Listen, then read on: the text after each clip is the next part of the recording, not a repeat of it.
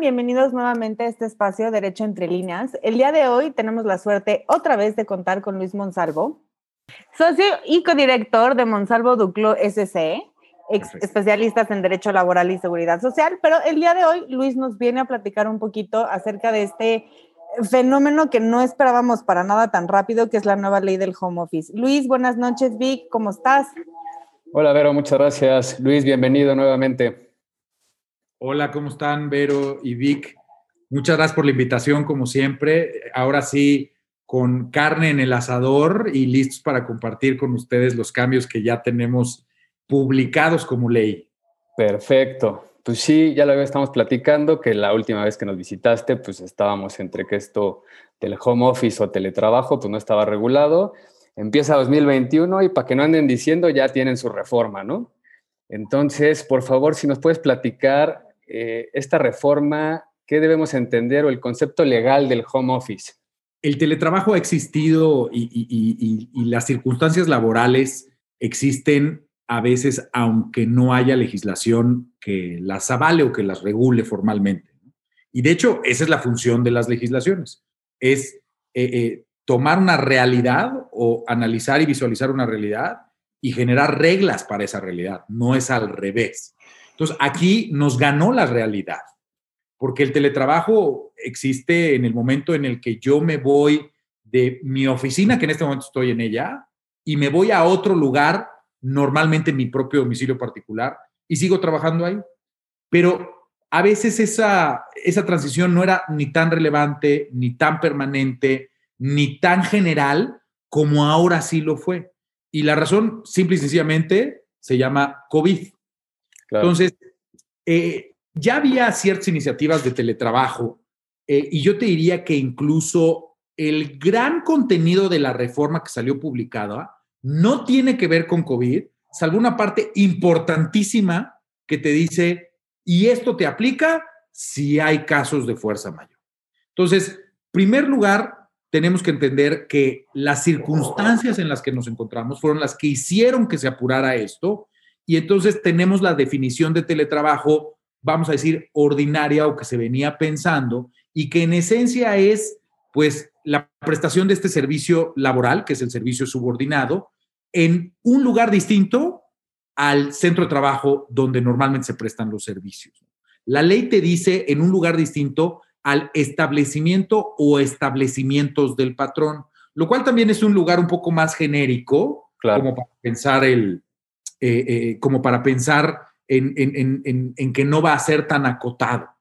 Y, en esencia te dice, para que se considere teletrabajo, debe de utilizar las tecnologías de la información y la comunicación, las TICs. Esos yo te diría que son los dos elementos más importantes para entender teletrabajo en 2021 en México.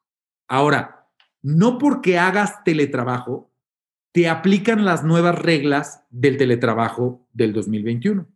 Porque, eh, eh, regreso al mismo ejemplo, yo estoy en mi oficina y si en este momento me voy a seguir trabajando a mi casa, estoy haciendo teletrabajo, pero no cumplo con los requisitos que te pone la misma definición para que te apliquen esas reglas. ¿Cuáles son los requisitos? Que no lo hagas de manera esporádica o de manera aislada. La palabra que utiliza la ley exactamente es ocasional en el artículo 330. Y que prestes el servicio en esa modalidad, es decir, en un lugar distinto al centro de trabajo y con las tecnologías de la información, en al menos más del 40% de tu tiempo. O sea, no 40%, sino arribita, si quieres 41% o más. Si pensáramos que se preste el servicio de lunes a viernes exclusivamente, pues entonces dos días no son suficientes para considerarse teletrabajo. Mm, Tendrías que un poco más de dos días estar en teletrabajo para que te aplicaran las reglas de teletrabajo. Y eso, ojo que dije, si tuviéramos una jornada de lunes a viernes, la realidad es que tú sabes que las jornadas normalmente son de lunes a sábado en, para nivel operativo en, México, entonces todavía se vuelve un poco más. Sí, hay muchas variantes, ¿no? O sea, no, no, no es una regla general que va a aplicar a todos.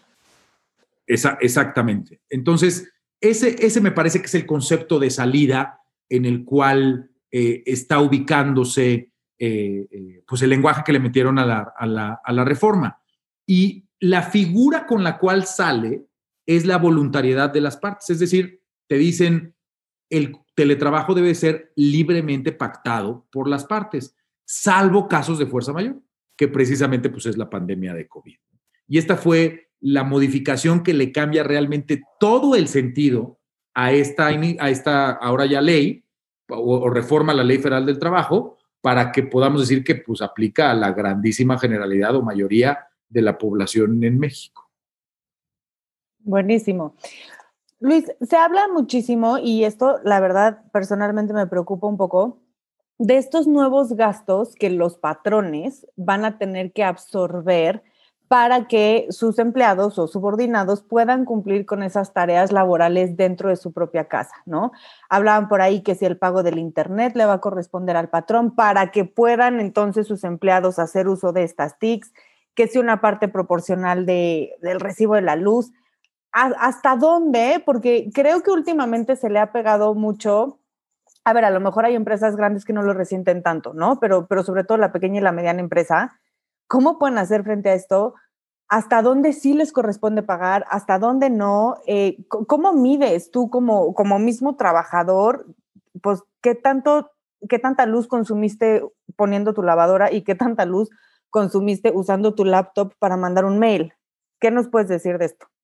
Mira, hay las obligaciones nuevas, tanto para patrones y trabajadores, están repartidas a lo largo de la, de la iniciativa, pero para condensarlas y, y, pensarlas desde un punto de vista conceptual, yo te diría que son de tres tipos. Primero, de documentación, hay obligaciones de documentación, es decir, de respaldar la información. Hay obligaciones de suministro de material, uh -huh. eso implica los costos de los que estás hablando y hay un tercer eh, gran grupo que podrías decir que son eh, obligaciones de capacitación y de supervisión. Entonces, en las primeras, lo primero que te dice la, la, la, la legislación es, tienes que meter esto, incluirlo en tu contrato individual de trabajo y en tu contrato colectivo de trabajo. Eh, porque ahí quieren que pongas de manera muy específica y en concreto cómo vas a jugar las nuevas reglas entre las partes de la relación de trabajo. Hay ahí un vicio o más bien una deficiencia en cuanto a, la comprensión de las figuras laborales, porque eh, en esencia te dice, va a formar parte del contrato colectivo, pero si no tienes contrato colectivo, entonces lo pones en el reglamento interior de trabajo. Y eso significaría que el contrato y el reglamento son equivalentes y sirven para lo mismo. Y la realidad es que no. El contrato colectivo está para fijar derechos y obligaciones, por supuesto, de materia colectiva, y el reglamento interior de trabajo está para fijar la manera en la que se van a desarrollar los trabajos en el centro de trabajo, es decir, el cómo vas a cumplir esas, esos derechos y obligaciones. Entonces, eh, si lo haces tal cual de la manera que te lo dice la ley, eh, eh, técnicamente hablando, y igual estoy siendo ya muy formalista, pero podría alguien decir esto no es legal. Y después también tenemos que pensar en esta grandísima realidad en México, donde las propias autoridades han dicho que el 85% de los contratos colectivos en México son contratos de protección, es decir, contratos inactivos con sindicatos inactivos. Y entonces, ¿cómo le vas a hacer eso? No? O sea, que para eso necesitas la firma del sindicato y de sus representantes. Y, y se está encontrando que en la realidad va a ser eh, probablemente poco recomendable implementar este tema en el contrato colectivo cuando es un contrato colectivo de protección, porque los sindicatos están perdidos ahorita en otra cosa que se llama votaciones en las legitimaciones de los contratos colectivos y, y este tema representa un reto, me parece que casi no se ha hablado al respecto, pero a la hora de que se pongan a revisar los abogados o los jurídicos o los RHs exactamente punto a punto lo que dice la reforma, va a votar en cómo tienen que cumplir con esa obligación. Y ahora en la parte de, de, del segundo universo de obligaciones que vienen los costos, lo que te dice eh, en esencia el artículo 330E es que tú debes de asumir los costos de esta modalidad eh, específicamente en temas de telecomunicación y parte proporcional de electricidad. Y entonces ahorita tú me diste, Verónica, un ejemplo de tu realidad este, quiero pensar que en tu domicilio particular no hay muchas personas por lo que dijiste, porque tú te pusiste a pensar en tus necesidades. A ver, ¿cuánto es Netflix? ¿Cuánto es lavadora? ¿Cuánto es tal? El promedio de, de, de, la, de, la, casa habitación mexicana, pues tiene, me, si no me equivoco, cinco. Y entonces, el, esa proporcionalidad de la que te habla también la podrías interpretar como, eh, a ver, yo conectado, y mi pareja conectada y mis dos hijos que están conectados y el primo que también vive con nosotros o los tíos que también... Y no te lo define. Y esta ambigüedad te da una maleabilidad muy importante siempre y cuando tengas razonabilidad en tus determinaciones.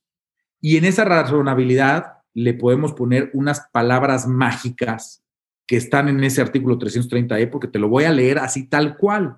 La fracción tercera del 330E dice, fíjate, asumir los costos derivados del trabajo a través de la modalidad de teletrabajo, incluyendo, en su caso, el pago de telecomunicación y parte proporcional de electricidad. Pues, ¿qué crees? En tu caso, tiene ciertas salvedades.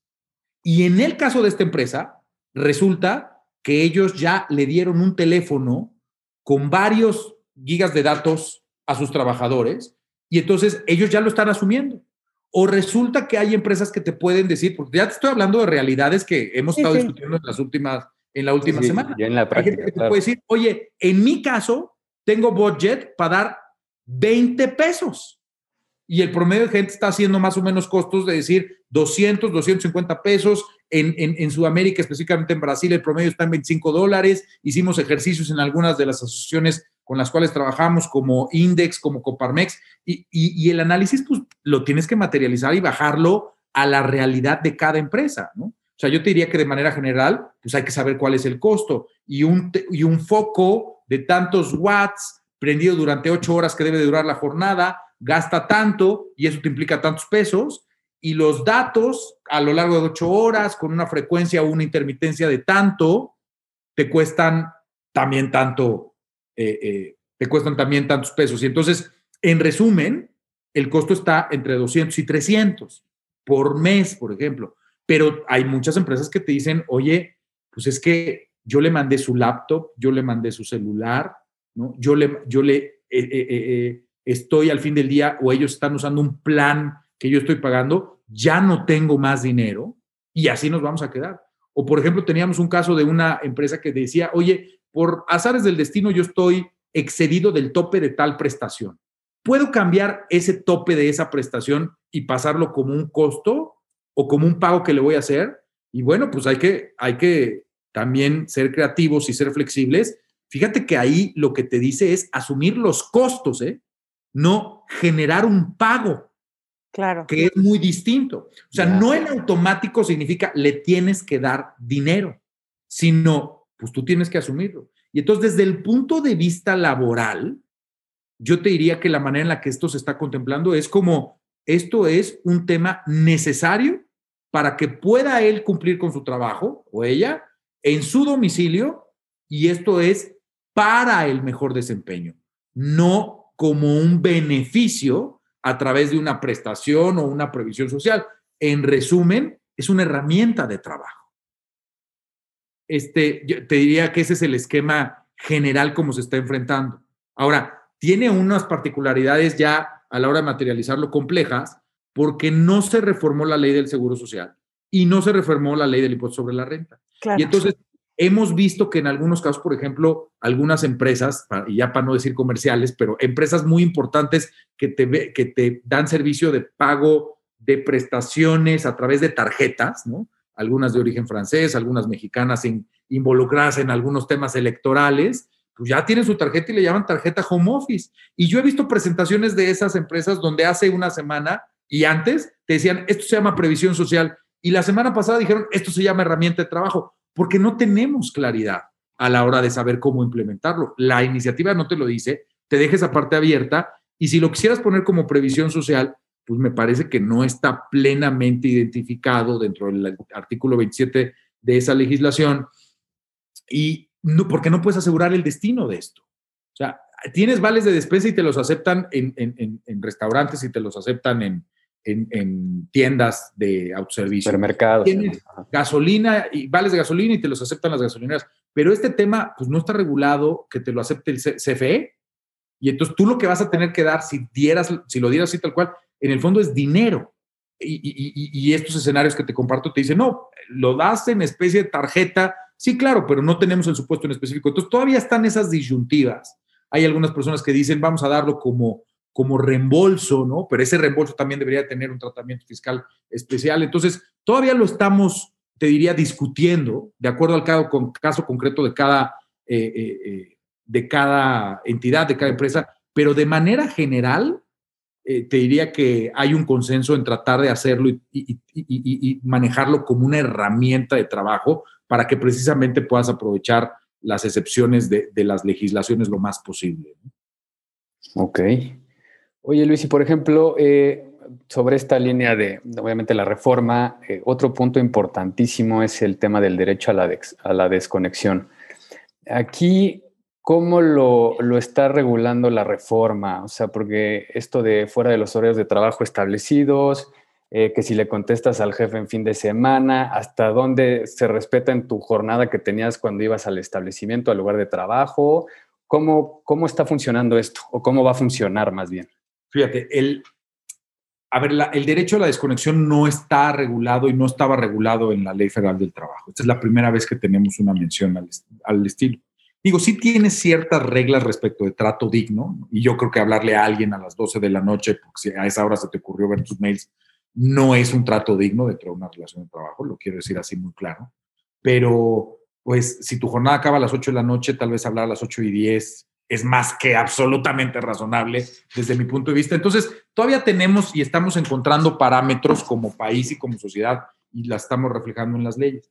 Y esta realidad de la pandemia eh, es, cierto que modificó las reglas de las jornadas, porque ahorita eh, la flexibilidad se vale en el sentido de, por ejemplo, saber que estuviéramos ahorita en una conversación de teleconferencia por cualquiera de las plataformas y alguien puede decir, me aguantan tantito, es que me está hablando mi hijo porque se le atoró algo en la escuela, que también está ahí tomando. O eh, las llamadas, la realidad es que se han vuelto mucho más disponibles, ¿no? Y, antes, y ahora pasas mucho más tiempo conversando de esta forma a lo que teníamos antes de la pandemia. Entonces, se han borrado un poco las líneas de lo que significa la jornada, por más que lo tengas establecido. Bueno, eso hay que ponerlo dentro de las adecuaciones que le haces a los contratos. Ahora, eh, la, la reforma no te habla de una desconexión general, te habla de una desconexión al término de la jornada. Eso implica que la propia iniciativa y la legislación contemplan que a la hora de la comida, por ejemplo, pues seguramente ya no es tan tajante como salir de la oficina a las 2 y regresar a la oficina a las 4 y podías no estar disponible. Hoy en día estás más disponible. Y hoy en día los horarios se han modificado y se han flexibilizado. Y por eso si tú lees el, 330 eh, eh, eh, en, esa fracción que habla, la 7 que habla del derecho a la desconexión, muy claramente te dice al término de la jornada. Y yo te pregunto, terminamos a las 7, 7 y media podemos hablar nueve podemos hablar, ¿no? Creo que hay un tema de razonabilidad y proporcionalidad que si a mí me lo preguntas, yo sugeriría que pusiéramos dentro de los contratos individuales y dentro del contrato colectivo y que de hecho, aunque esto no te obliga a la reforma, lo planteáramos desde una política en la cual con toda razonabilidad tú dijeras, este es el ADN de la empresa, este es las necesidades que le tenemos que dar a la razón por la cual estamos existiendo, ya sea que damos un servicio o comerciamos un producto, pero este es el perfil y habrá quien quiera cumplirlo al pie de la letra y habrá otros que no. Y yo con algunos clientes les he dicho, a ver, tú no le puedes decir a alguien específicamente tienes que contestar después de la siguiente media hora como un periodo de gracia. Yo creo que esto más bien te va a dar la oportunidad a ti de tener idea y tener cuenta si esa persona en específica forma parte del tipo de equipo que tú quieres formar y el cual necesitas para la consecución de tus objetivos. No, te estoy diciendo que en automático eso ya signifique que lo tengas que sacar. Seguramente, además, este no es una causal para separarlo y haya que pagar indemnización, pero preferible saber con quién estás contando y con quién no estás contando. Entonces, este tema de la desconexión no dice más la reforma. Y entonces, yo, por ejemplo, me acuerdo la vez pasada que platiqué con ustedes, les decía, yo mando correos a todas horas porque así me muevo. Hoy me levanté a las cuatro y media de la mañana, tengo hijos chiquitos también, este, tomo café, lo que tú me digas, y a esa hora me pongo a revisar mis correos y a esa hora empiezo a mandarlos y siempre he dicho, pues que contesten cuando lleguen. Hoy en día creo que tenemos que empezar a medirlo distinto. Hoy en día tendré que poner mis correos en draft y en borrador y cuando den un horario razonable, tú dime cuál se te ocurre que sea, seis y media, siete de la mañana, siete y media de la mañana. Pues ya le pongo a los 25 está correos. abierto. Pero, pero es que luego, por ejemplo, ahora que tienes chats del trabajo, pues es que nosotros tenemos en, en, en el despacho, tenemos chats de muchas cosas, ¿no? Y tenemos hasta uno de COVID específicamente, y pues de repente alguien manda temas de COVID en domingo, y tú dices, ¿lo estoy viendo como trabajo lo estoy viendo como una información? Gracias por haberla mandado, ¿no? Entonces, tenemos que empezar, uno, tenemos que ser flexibles desde mi punto de vista. tenemos que tener una piel un poco más gruesa con los temas. Dos, tenemos que tener una razonabilidad del tema. Platicaba con un cliente eh, ayer que me decía, oye, es que tenemos muchas quejas de un supervisor que pone juntas los domingos. Bueno, pues yo creo que hay que hablar con esa persona y a ellos les va a servir mucho la política y decirle, oye, hay márgenes de razonabilidad dentro de la coherencia y el respeto de todas las personas que, que estamos trabajando. Sí, y además agregarle ahí el sentido común, ¿no? Digo, pero... Sí. es que el sentido común es bien poco común y la verdad es que sí creo que cuando tú tienes, digamos, un horario físico para ir a una oficina, como que te es más fácil asociar de qué hora, qué hora sí estás disponible y a qué hora no.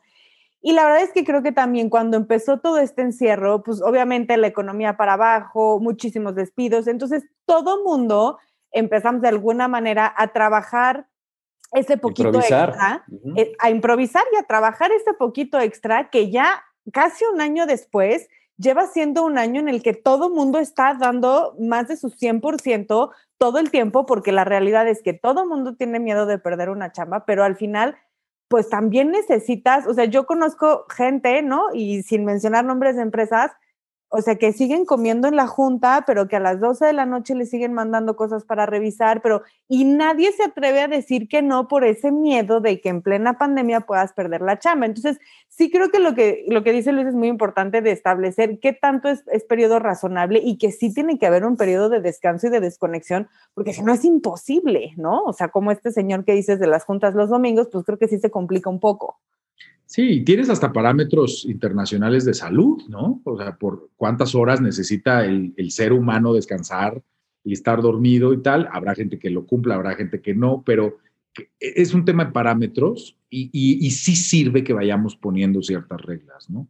Hay que, al fin del día, nos estamos adaptando a esta realidad que además quién sabe cuándo se nos, se nos regresa que esa es otra también, o sea, hay mucha incertidumbre, entonces pues vamos a, trabajar con lo, que se, con lo que se tiene y pues bueno, como, como dijiste ahorita, así lo menciona la reforma, entonces pues será pegarnos a eso, a, pues, a lo razonable, al sentido común y pues también la realidad de cada empresa, ¿no?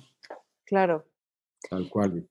Una última, porque creo que yo me podría seguir haciendo un millón de preguntas, pero para no aburrir a los que nos escuchan, cuéntanos un poquito, Luis, ¿qué va a pasar? O sea, como, normalmente se acostumbra, eh, se tienen 18 meses para crear esta norma oficial mexicana que vigile el cumplimiento de esta, pues de que se esté aplicando bien esta nueva ley del famoso home office.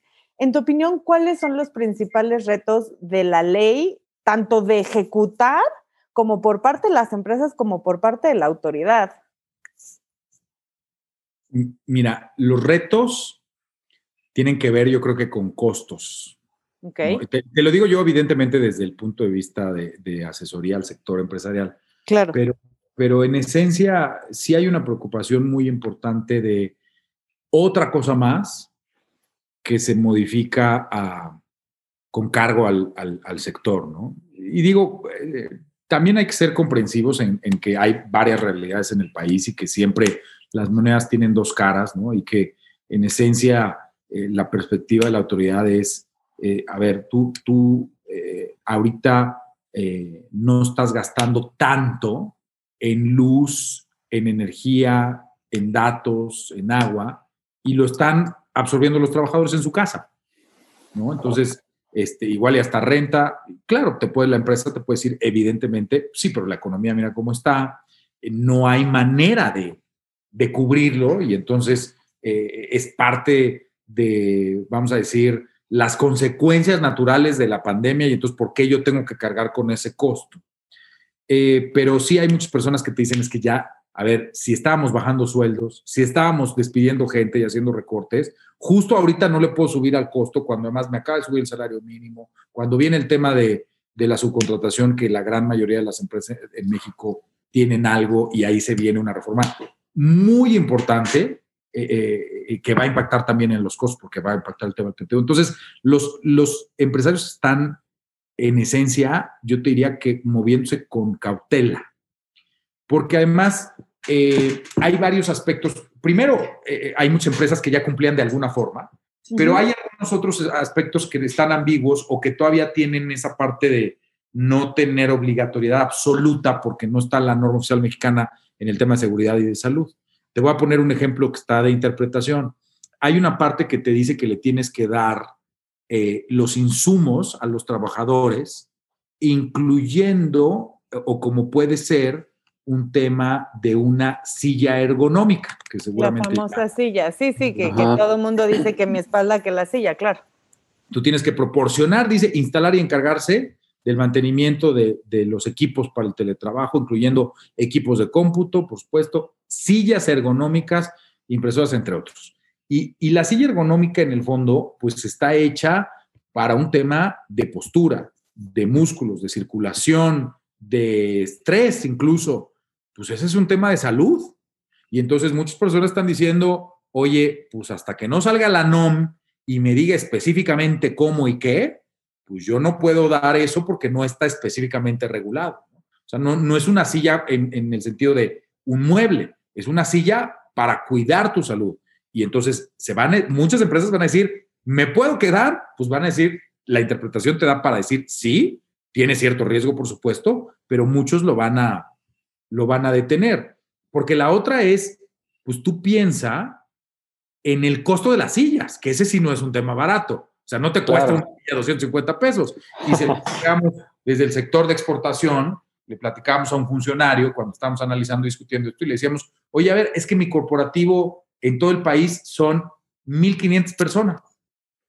¿Quieres que compre 1.500 sillas? Pues no haya, o sea, no voy a destinar el costo de eso cuando estamos saliendo. Sí, de manera, claro. Con márgenes y tal, ¿no? Sí, bueno. Tal.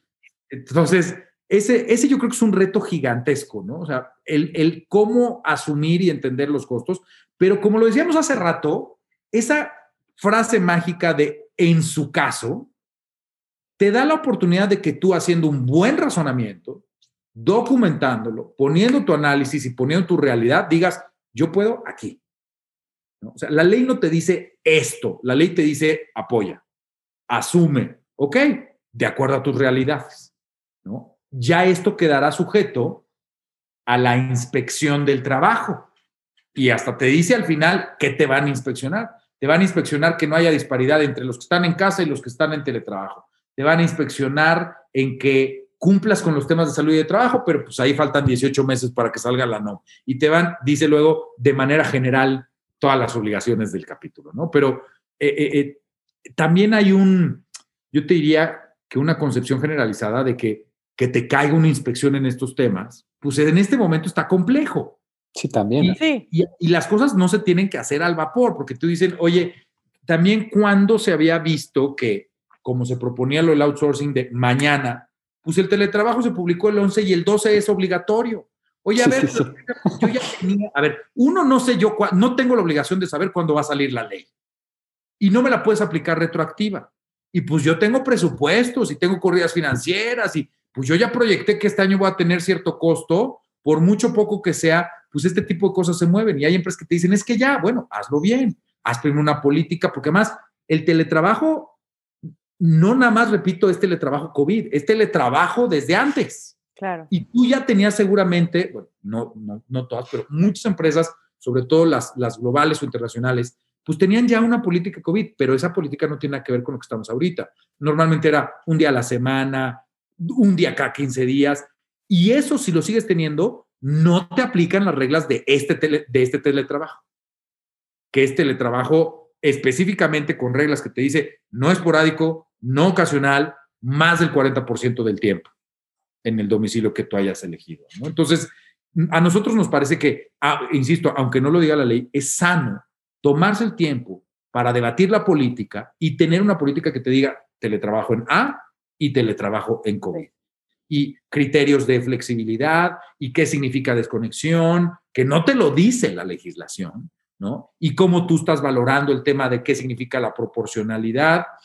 Va a ayudarte y a mí me parece que también, dependiendo del tipo de empresa que seas, esencial, no esencial, que puedas regresar eh, eh, eh, en un momento del semáforo o en otro, que estés en una entidad federativa como México, como la Ciudad de México o el Estado de México, que a pesar de ser esencial, los corporativos tienen una protección aparte y estaríamos regresando hasta amarillo, y eso no ocurre en el resto del país, ¿no? Entonces, tienes que ver el caso concreto para saber cuándo específicamente te aplica y cómo tú vas a justificar la decisión que tomes y que decidas implementar y cómo llevar los costos, costos del tema, ¿no? El reto en esencia, Verónica, a mí me parece que es la ambigüedad de la legislación.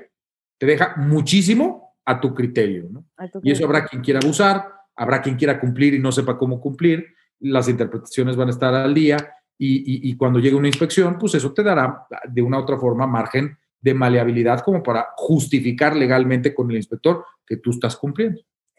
Y creo que tocabas hace rato un punto, ¿no? Esto también se junta con el tema del salario mínimo y, creo que es otra vez un golpe a la empresa, como mencionabas. Las empresas globales tienen ciertos sistemas, digamos que ya están adaptadas a esta, entre paréntesis, nueva normalidad, le pega mucho más a la pequeña y a la mediana.